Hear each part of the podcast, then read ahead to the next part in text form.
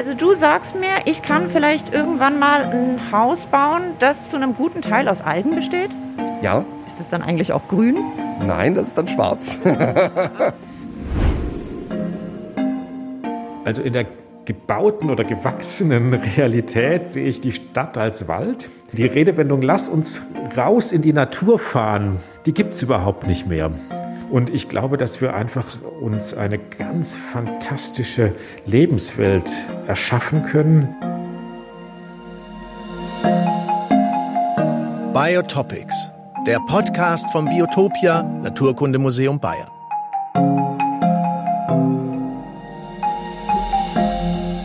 Was haben Sushi, Pizza Fungi und so mancher Gartenteich gemeinsam? Ja, mit diesem Rätsel begrüßt euch Tina Gentner zu dieser Folge von Biotopics. Wir wagen heute den Blick in die Zukunft, schauen WissenschaftlerInnen über die Schulter, die an spannenden neuen Baustoffen der Zukunft forschen. Ja, jetzt schüttelt ihr vielleicht den Kopf. Was haben denn Baustoffe mit Gartenteichen, Pizza Fungi und Sushi zu tun? Tja, vielleicht stecken Teile davon wirklich bald in unseren Häusern. Dabei kennen wir diese Sachen doch bisher eher von woanders. Ostsee, man mag nicht ins Wasser gehen. Komisch glitschiges Gefühl, als wenn von unten eine Schlange irgendwie in deinen Körper will. Die sind doch das neue Superfood. Ich glaube, jeder Aquariumbesitzer ist da nicht wirklich Fan von. Aber ich denke auch an Wellness, Beauty, Gesundheit. Es gibt ja inzwischen sogar Drinks.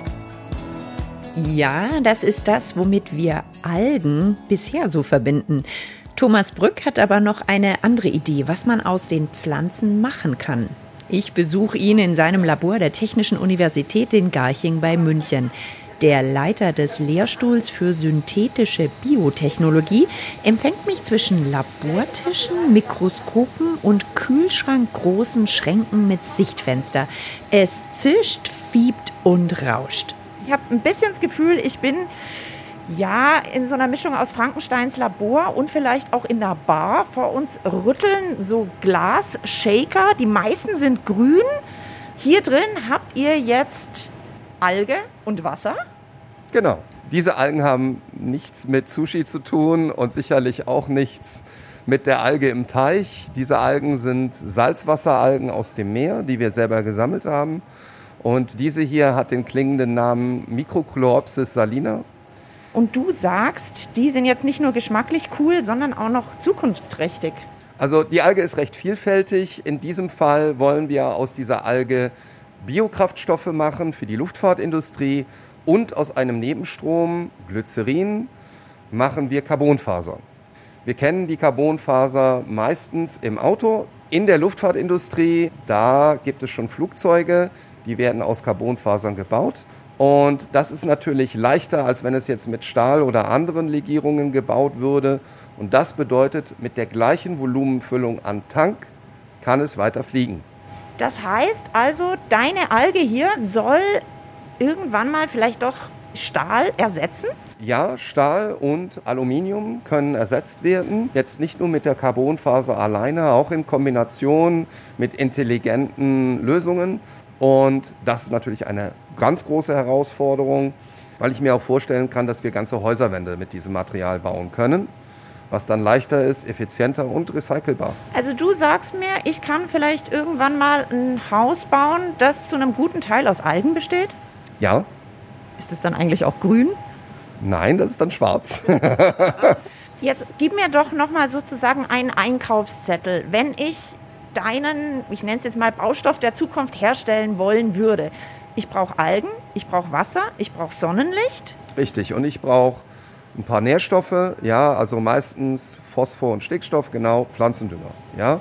Aber das ist alles, was man braucht. Hier im Labor von Thomas Brück wird der Mix aus Alge, Wasser und Nährstoffen in den Glasbehältern unter künstlichem Licht gerührt und geschüttelt. Thomas und sein Team erforschen, welche Algen besonders schnell wachsen und welche sich gut eignen, um Algenöl zu produzieren. Das wird dann in Kombination mit zum Beispiel Gesteinen zu einem neuen Baustoff. Und dabei ist die Alge anderen Pflanzen, wie Soja zum Beispiel, haushoch überlegen. Ja, also wenn ich die Sojabohne mal nehme, die ist ja per se auch gut, ja. Aber wenn ich die im Feld kultiviere, dann muss ich dafür Regenwald fällen. Das brauche ich bei der Alge nicht, die kann ich auf Brachlandflächen kultivieren. Und meine Sojabohne braucht ein paar Monate, bis die reif ist. Meine Alge braucht zwei Wochen. Algen sind also recht anspruchslos, wachsen schnell, brauchen keine fruchtbaren Böden und bringen viel Ertrag. Und eines hat Thomas Brück noch gar nicht erwähnt. Bei der Produktion des Algenöls entsteht kein Kohlenstoffdioxid. Ein entscheidender Vorteil gegenüber konventionellen Baustoffen. Man sagt, die Zementherstellung ist für ungefähr 5% unseres CO2-Ausstoßes weltweit verantwortlich. 5%. Bei der Algenzucht entsteht kein zusätzliches CO2. Nein, die Alge bindet sogar noch Treibhausgase. Wie würden die Baustellen der Zukunft also aussehen? Algenzuchtanlagen statt Zementwerke? Genau, eine großen Algenzuchtanlage und angeschlossen wahrscheinlich eine Anlage zur Herstellung von Carbonfasern. Ja, alles möglichst vor Ort. Weitgehend braucht man dann Wasserquellen, ja, und am Meer ist das dann ja auch verfügbar. Also ich kann mir das ganz gut vorstellen, überall im Süden von Europa, Nordafrika, Asien, Australien als auch Südamerika.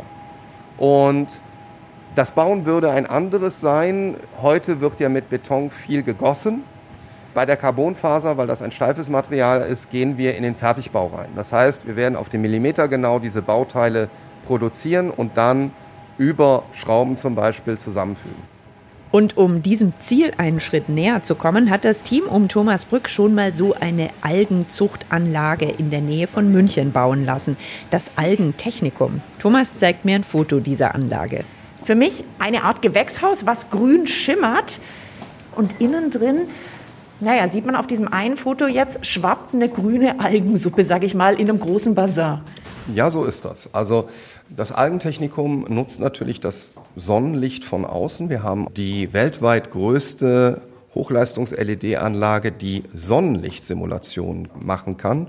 Und das ganze Gebäude ist wirklich ein Hightech-Gebäude.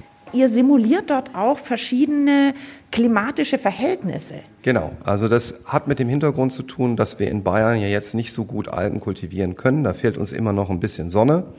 Ich will ja so mindestens zehn bis zwölf Monate im Jahr kultivieren. Und da ist Südeuropa oder andere Regionen auf der Welt sicherlich sinnvoller. Im Algentechnikum können wir komplette Klimasimulationen unter realen Bedingungen machen.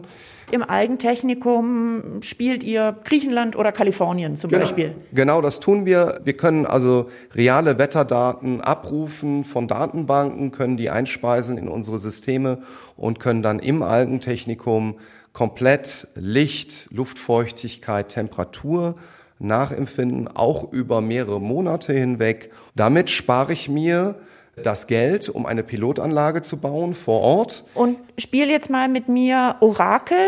Wie viele Jahre denkst du, muss ich noch warten, bis ich vielleicht ein Haus baue, was zum Teil aus Algen besteht? 15 Jahre. 15 Jahre, also ja gut. Möglich, dass man das erlebt, ja. 15 Jahre ist ein Wort. Wir schauen mal. Genau. Dann schon mal Freut mich. herzlichen Dank, dass ich bei dir über die Schulter und ins Labor schauen durfte. Bitteschön. Von wegen nur im Aquarium oder Sushi. Algen könnten also wirklich beim Hausbau eine Rolle spielen. Und gerade als ich das Labor von Thomas Brück verlassen möchte, fällt ihm noch eine Sache ein, die man aus Algen herstellen kann. Ja, wir haben als Nebenprojekt eine Alge identifiziert, die eben sehr reich ist an Proteinen und B-Vitaminen. Die haben wir genommen und in verschiedenen Bäckereiprodukten vom Algenbaguette bis hin zur Algentaschen und auch Desserts formuliert mit unserem lokalen Bäckermeister. Und das heißt, da liegen dann also Baguettes und kleine Teilchen, in denen auch deine Algen stecken. Genau.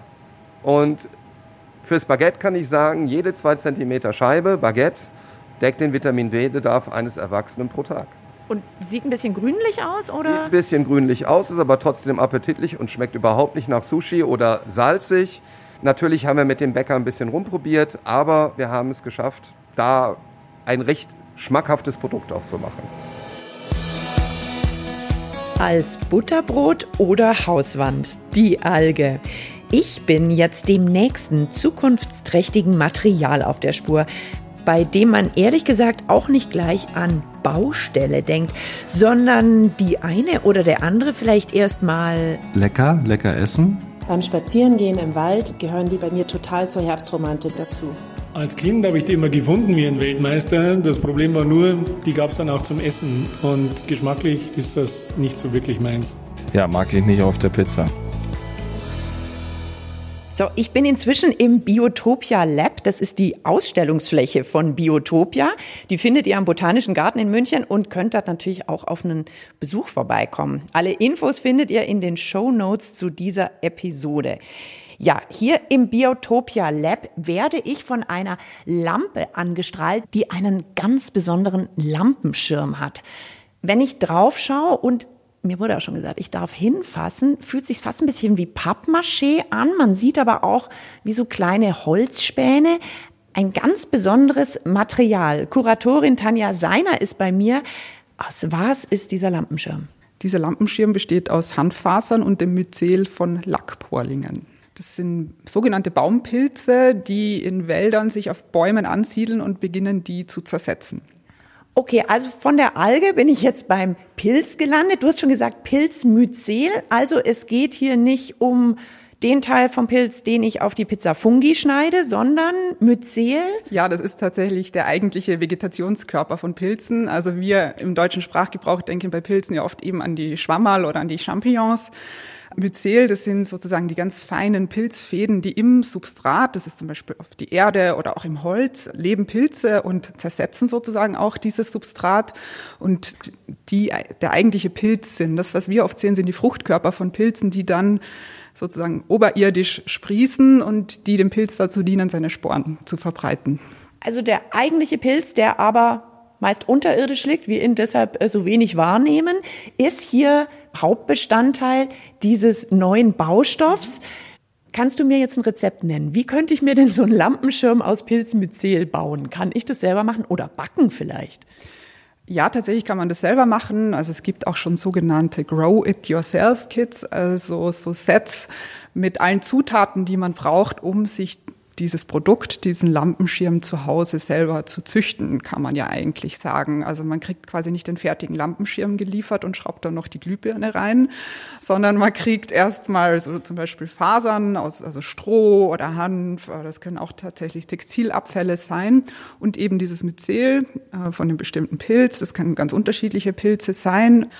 Das Myzel vermischt man dann mit den Fasern und kippt es dann eigentlich in eine Form, die man selber definieren kann. Also man kann sich da vorstellen, es kann auch eine Schüssel sein, aber man kann sich natürlich auch selber eine Form bauen. Also es kann auch ein Hocker werden zum Beispiel. Und dann kippt man das da rein und dann fängt das Myzel an, sich durch diese Fasern zu arbeiten. Also letztlich gebe ich dem Myzel so eine Art Nahrung durch die Handfasern oder Sägespäne oder sowas und das Myzel fängt dann ja irgendwie mit Verdauen an und die Masse, die dabei rauskommt, das wird nachher die Masse, aus der mein Lampenschirm ist. Ja, das ist tatsächlich sehr spannend. Also Pilze sind sehr wichtige Zersetzer. Also Pilze zersetzen ja zum Beispiel auch Bäume im Wald. Also Pilze tauchen ein sozusagen in ihre Nahrung. Aber wird es von alleine hart oder muss ich das am Schluss noch backen? Beim Kuchen muss ich am Schluss noch backen. Ja, genau. Also es ist tatsächlich so, irgendwann muss dieses Wachstum ja gestoppt werden und das passiert eben durch Wärme. Also man backt das dann tatsächlich und tötet das Myzel in dem Schritt dann auch ab. Also sonst würden vielleicht auch tatsächlich irgendwann diese Fruchtkörper, die Schwammerl aus dem Lampenschirm sprießen. Ähm, also man stoppt den Prozess, indem man das Myzel dann abtötet und dann wird es eigentlich so ein bisschen, in dem Fall jetzt hart wie, wie, wie eine Pappe eigentlich. Also wenn man drauf klopft, hört sich ein bisschen an wie, ja, wie Pappe, Pappmaché. Ja. Ja, man hört es ein bisschen unheimlich leicht. Genau. Auch dieses Material war also mal lebendig. Durch Wärme wurde das Wachsen des Pilzmyzels gestoppt. Manchmal spielen die EntwicklerInnen aber auch damit, dass sie es mit einem lebendigen Material zu tun haben. Natürlich gibt es auch Ansätze, wo man sagt, das ist vielleicht gewünscht, dass dieses Material weiterlebt. Also da wird auch schon experimentiert und geforscht, weil man darin eben das Potenzial sieht, dass da ja vielleicht auch Strukturen daraus entstehen können, die sich unter Umständen selber reparieren können, als dass, also dass dieses Pilzmyzel eher in einen Ruhezustand versetzt wird, indem man eben zum Beispiel das Wasser entzieht und das dann wieder sozusagen zum Leben erweckt, um eben bestimmte Dinge zu kitten, also bestimmte Beschädigungen äh, auszugleichen.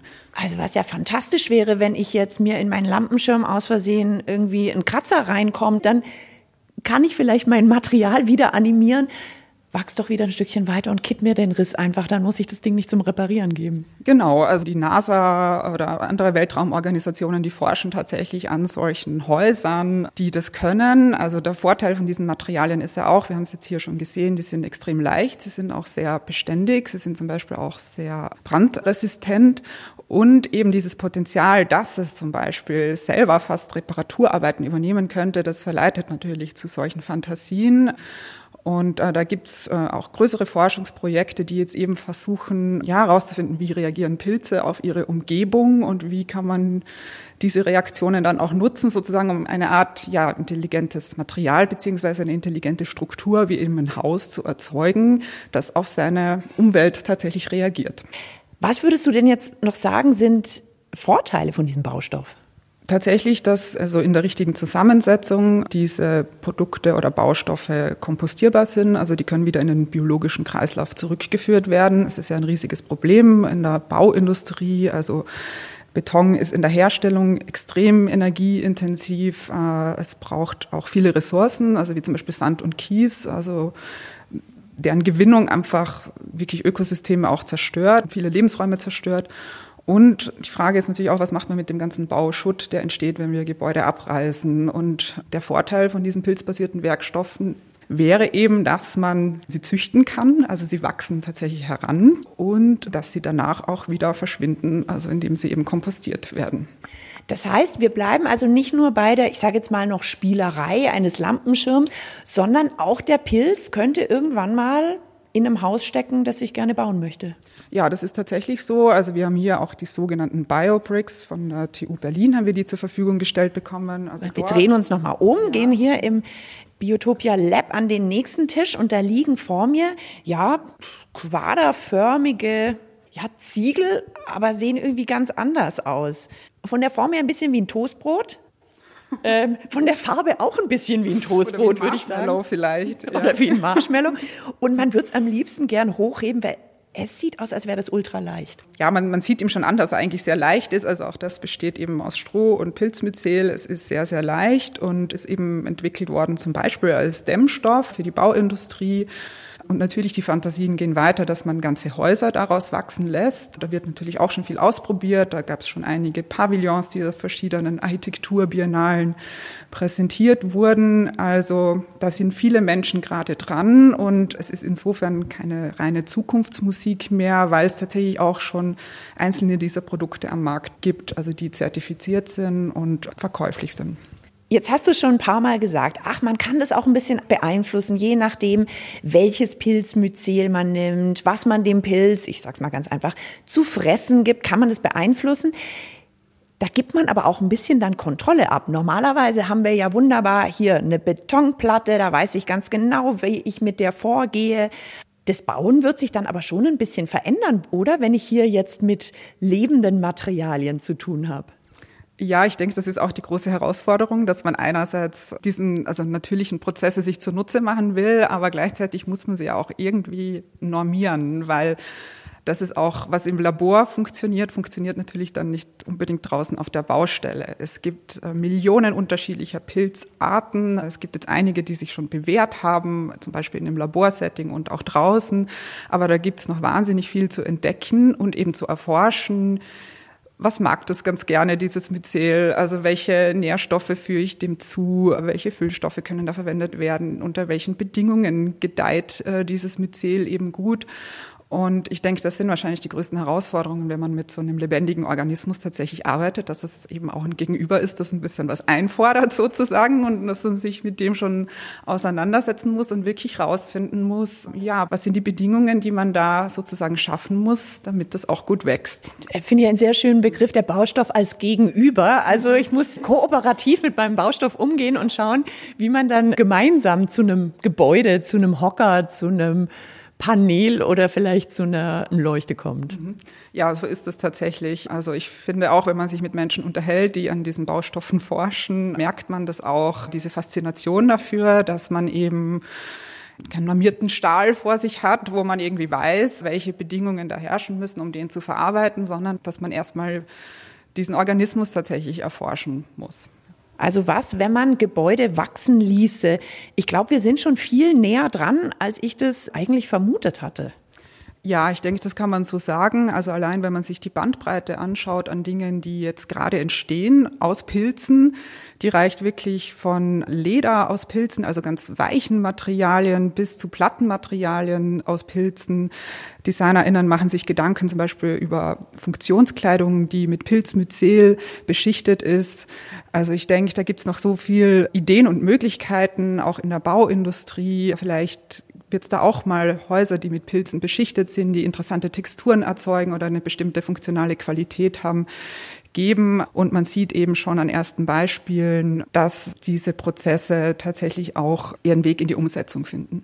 Also bauen mit organischen Baustoffen, mit Baustoffen, die aus lebendigem Material entstanden sind. Im letzten Teil unseres Podcasts gehen wir jetzt noch einen Schritt weiter. Lebende Bauten. Also wie wär's, mit Pflanzen zu bauen, die dann aber eben auch mitentscheiden, vielleicht in welche Richtung ein Gebäude weiter wächst. Und um das rauszufinden, verlasse ich das Biotopia Lab wieder. Mein Weg führt mich jetzt an die Technische Universität München, genauer gesagt zur Fakultät für Architektur, Forschungsbereich Baubotanik.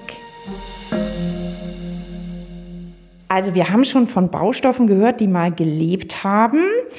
Professor Ferdinand Ludwig von der TU München, der geht jetzt noch einen Schritt weiter oder vielleicht geht er auch wieder einen Schritt zurück. Da können wir ja gleich noch drüber diskutieren. Ferdinand, du willst eigentlich mit der Natur bauen und hast mir hier jetzt auch schon auf den Tisch Äste gelegt. Geht's zurück zum Baumhaus? Als Baumhaus würde ich das, was wir machen, eigentlich nicht bezeichnen. Wir nehmen den Baum als lebenden Werkstoff, aber eigentlich noch viel mehr, wir nehmen ihn als Partner und mit dem Baum zusammen bauen wir eigentlich ein Haus. Das musst du mir natürlich jetzt ein bisschen konkreter erklären. Das heißt, was ist deine Arbeit genau oder an was tüftelst du? Also wir bezeichnen das als Baubotanik, was wir hier betreiben. Und wir setzen uns damit auseinander, wie wir das Wachstum von Bäumen so beeinflussen und steuern können, dass daraus lebende, verwachsene Strukturen entstehen. Das kann mal das Tragwerk sein eines kleineren Bauwerks oder es kann ein Teil einer lebenden Fassade werden. Das ist alles eine sehr langsame Architekturform, kann man auch sagen, aber halt eine, die die Trennung zwischen Natur und Technik auflöst und ein neues Zusammenspiel initiiert. Sag mir doch mal ganz konkret, wie gehst du vor? Du hast jetzt vor mir auf dem Tisch liegen Äste, die so kreuzförmig verwoben sind. Das sind relativ junge Stämme von Platanen in dem Fall, die an zwei Punkten miteinander verbunden wurden. Tatsächlich wurden die mit einer ganz kleinen Schraube verbunden und die sind dann da verwachsen. Es juckt mich so, hier hinzufassen. Darf ich? Da fühle ich auch keine Schraube mehr. Sag mir noch mal, wie du das gemacht hast. Da, eine, da sieht man noch so diesen kleinen Knubbel. Die Bäume waren recht klein, als man sie verbunden hat, nur so fingerdick. Ja. Und dann hat man mit einer ganz kleinen Schraube, die ist eigentlich nur so angestupst, dass sie sich nicht voneinander wegdrücken können, wenn sie in der Dicke wachsen, sondern gezwungen sind, miteinander zu verschmelzen. Und äh, dann entsteht dann im nächsten Jahr ein gemeinsamer Jahrring. Und dann wird aus diesen zwei Kreisen, die man da am Anfang hat, einer. Und dann fühlt sich das hier auch nach außen dann, also auch die Rinde an, wie, wie eine, eine Einheit. Ja. Sodass ein, wir sagen, ein neuer Hyperorganismus entstanden ist. Wir machen das oft mit vielen hundert Pflanzen, die dann zu einem neuen, großen technischen Baumgebilde heranwachsen. Aber eins, das weiterhin lebt. Also natürlich sind die Äste, die jetzt vor uns auf dem Tisch liegen, die leben nicht mehr. Aber die Materialien, die Bäume, die Äste, mit denen du, ich nenne es mal, auf der Baustelle arbeitest, die sind also im Boden verankert, haben da ihre Wurzeln, wachsen immer noch und du tüftelst mit deinem Team, wie kann ich sie lenken? Das ist eine Sache, genau. Wir formen die, wir leiten sie, aber wir haben auch eine Technik, wo wir sagen, wir addieren die Bäume. Also normalerweise ist es ja auch schon angeklungen, wenn man einen Baum pflanzt, einen jungen Baum, bis der groß ist, das sind ja Jahrzehnte. Ja. Aber wir wissen auch, wir sind in einer sehr, sehr schnelllebigen Zeit. Das heißt, was wir teilweise machen, ist, dass wir Bäume auf dem Boden pflanzen, kleinere, und dann, wie in so Regalen, noch Pflanzgefäße haben und da wachsen wieder Bäume raus. Und die auf diesen unterschiedlichen Stockwerken, die verbinden wir jetzt miteinander, ähm, sodass sie im Laufe der Zeit alle zu einem zusammenwachsen, zu einem Organismus, zu einer Konstruktion zusammenwachsen. Das heißt, deine Baustelle sieht auch schon mal ganz anders aus. Du kommst da mit Pflanzen, mit Bäumen an, mit einer Gießkanne, Nährstoffen und Schrauben. Ja, die Bäume und die Schrauben stimmen. Wir kommen auf, mit sehr viel Erde an oft. Das heißt, die Lebensversicherung des Baumes ist ja sein, der Wurzelraum eigentlich. Das heißt, der Boden ist das alles Entscheidende erstmal für uns. Wasser ist dann was ganz Entscheidendes, stellvertretend die Gießkanne. Wir arbeiten da in anderen Forschungsprojekten damit auch zum Beispiel das Abwasser eines Gebäudes aufzubereiten und zu nutzen, weil es ja nicht eine soll ja nicht zu einer Ressourcenverschwendung werden, sondern soll beitragen zu einem ausgeglichenen Wasserhaushalt, was auch funktioniert. Und dann der Baum natürlich als lebender Werkstoff, wenn man so will, in unterschiedlichsten Größen, von recht klein, ein Meter bis natürlich auch fünf, sechs Meter große Bäume aus Baumschulen die wir dann teilweise auch vorkultivieren lassen, die dann schon vielleicht so ein bisschen vorgebogen oder vorgezogen sind, damit sie passen. Die Schraube stimmt zum Verbinden und dann kommen natürlich die ganzen technischen Komponenten noch dazu. Manchmal auch Hilfsmittel, manchmal braucht der Baum am Anfang auch ein bisschen Schatten, ja, wenn die Sonne zu stark scheint, nach dem Umpflanzen und so weiter. Manchmal muss man auch ein bisschen anmalen, dass er keinen Sonnenbrand kriegt mit weißer Farbe. Also es gibt so viele gärtnerische Tricks, die man beachten muss. Aber im, im Großen und Ganzen ist das das Repertoire. Und was könnte jetzt daraus werden? Also es klingt jetzt nicht nach einem Einfamilienhaus, dessen Wand aus Bäumen ist, weil durchregnen tut sie wahrscheinlich immer noch. Das haben schon viele versucht tatsächlich. Es sind auch schon viele daran gescheitert, die Bäume so zu wachsen, so lassen, so zu dressieren, wenn man will, dass wirklich eine geschlossene Wand daraus entsteht. Das ist völlig utopisch unmöglich. Das gibt einfach die Biologie nicht her und das streben wir auch überhaupt nicht an. Wir haben immer das Ziel, hybride Strukturen zu machen, das heißt, die aus technischen und aus pflanzlichen Elementen bestehen, weil der Baum kann manches und manches kann er nicht. Also beispielsweise durch einen Baum kann ich nicht durchschauen, durch Glas kann ich durchschauen. Also wir kombinieren sehr bewusst. Wir haben auch zum Beispiel Stahlelemente, die in die Konstruktion einwachsen. Wenn ich jetzt eine Lauffläche, eine begehbare Fläche haben will, dann möchte ich nicht auf dem Baum herumlaufen, den ich dadurch auch schädigen kann, sondern dann haben wir da technische Bauteile. Und ähm, in diesem Verbund kann man sich durchaus ein Einfamilienhaus vorstellen, wenn man sich jetzt dann sagt, ich habe da vielleicht so eine Glasfassade wie so ein Wintergarten, aber die ist ganz eng verknüpft mit dieser Baumstruktur, sodass die dann auch Schatten spendet, dass die dann auch kühlt, dass das Ganze nach außen auch als Baum in Erscheinung tritt. Das haben wir auch schon in viel größeren Projekten geplant. Und natürlich, und das ist das, der eigentlich wichtigste Vorteil heute, Haus und Baum werden ja eins. Und dann hat man in der Stadt in unserer Vision Gebäude stehen, die Bäume sind. Nicht nur aus Baum bestehen, aber die wie Bäume agieren. Das heißt, die große Kronen haben, die dann viel Wasser verdunsten, dadurch kühlen, Schatten spenden, aber im Winter das Licht durchlassen und die aber auch ähm, Lebensraum bieten für andere Arten. Da können Vögel drin wohnen, die können Nahrung für Insekten bieten und sie bilden machen ein ganz neues Erleben möglich. Also ich bin da mittendrin und bisher kennen wir Bäume im Stadtraum eigentlich nur so als Objekte. Ich gucke von außen oder von unten auf die Baumkrone und das drehen wir eigentlich um. Wir erschließen uns als Architekten dann auch die Baumkrone als gestaltbaren Raum.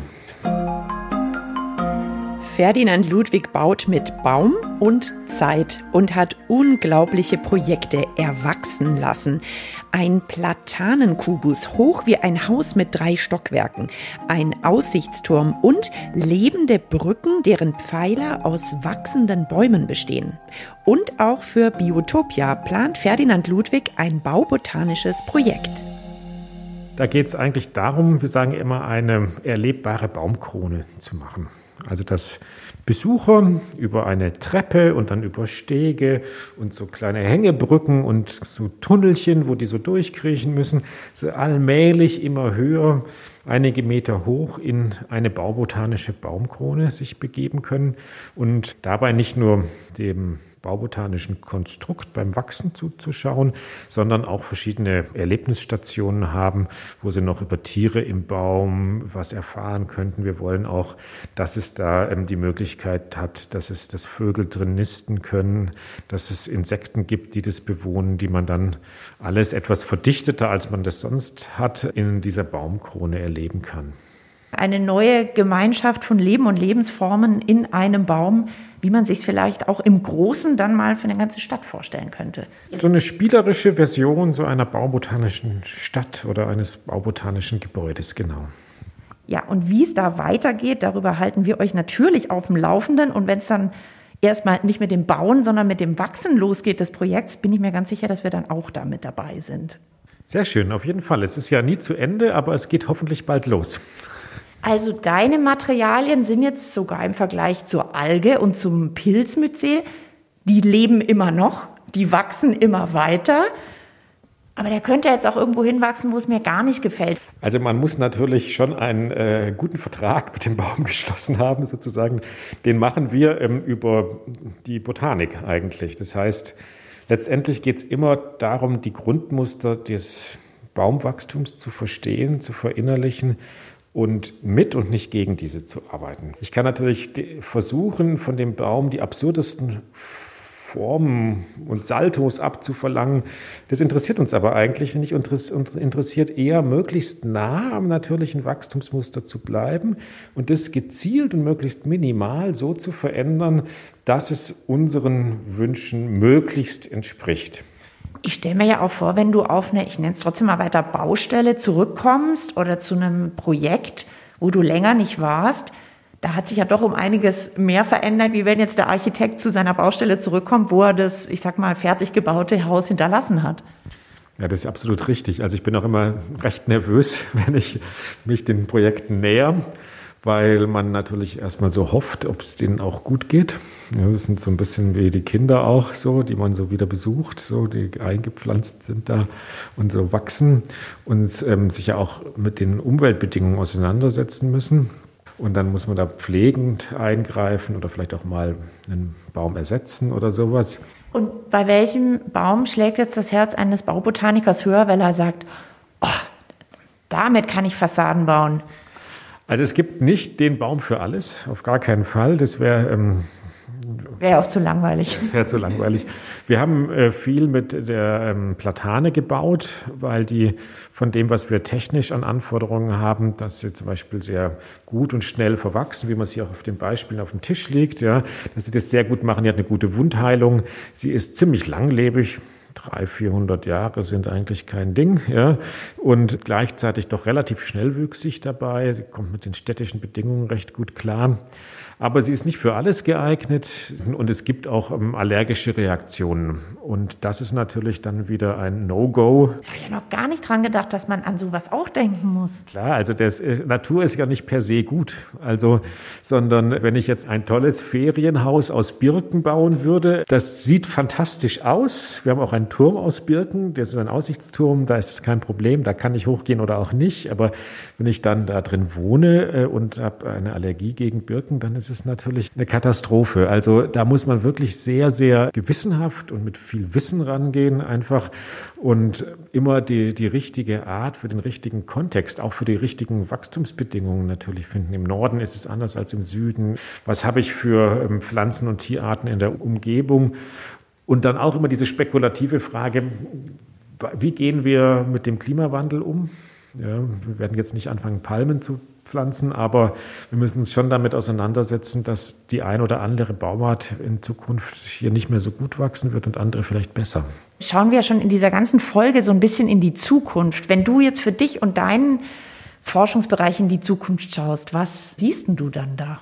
Also in der gebauten oder gewachsenen Realität sehe ich die Stadt als Wald.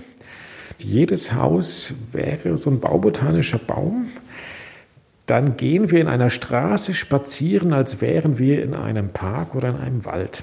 Die, die, die Redewendung, lass uns raus in die Natur fahren, die gibt es überhaupt nicht mehr. Und ich glaube, dass wir einfach uns eine ganz fantastische Lebenswelt erschaffen können, wenn wir nicht mehr zwischen Bauen und Wachsen trennen. Und daran arbeiten wir auf allen Ebenen, dass wir ein Stück weit neue Natur schaffen. Beim Bauen Natur schaffen. Ja, ist ein Gedanke, der mir vor meiner Reise in die Zukunft der Baustoffe so sicher noch nicht gekommen ist. Aber viele neue Ideen versuchen sich an dieser Vision. Ja, das Baumaterial will da natürlich dann etwas mehr mitreden als bisher, will erforscht werden. Welche Alge, welcher Pilz eignet sich am besten? Bis hin zum Baum als lebendes Baumaterial oder vielleicht müssten wir dann sogar besser sagen als Partner im Bau der dann natürlich auch ganz andere Ansprüche stellt, aber vielleicht eben auch für die unterschiedlichsten Lebensformen ganz neue Lebensräume bieten könnte. Ja, Gedanken, die euch vielleicht jetzt auch durch den Kopf schießen, wenn ihr an der nächsten Baustelle vorbeikommt. Vielleicht aber auch bei der nächsten Pizza Fungi oder beim Sushi essen. In diesem Sinne, bleibt neugierig und bis zum nächsten Mal, sagt Tina Gentner. Biotopics, der Podcast über das Leben vom Biotopia Naturkundemuseum Bayern.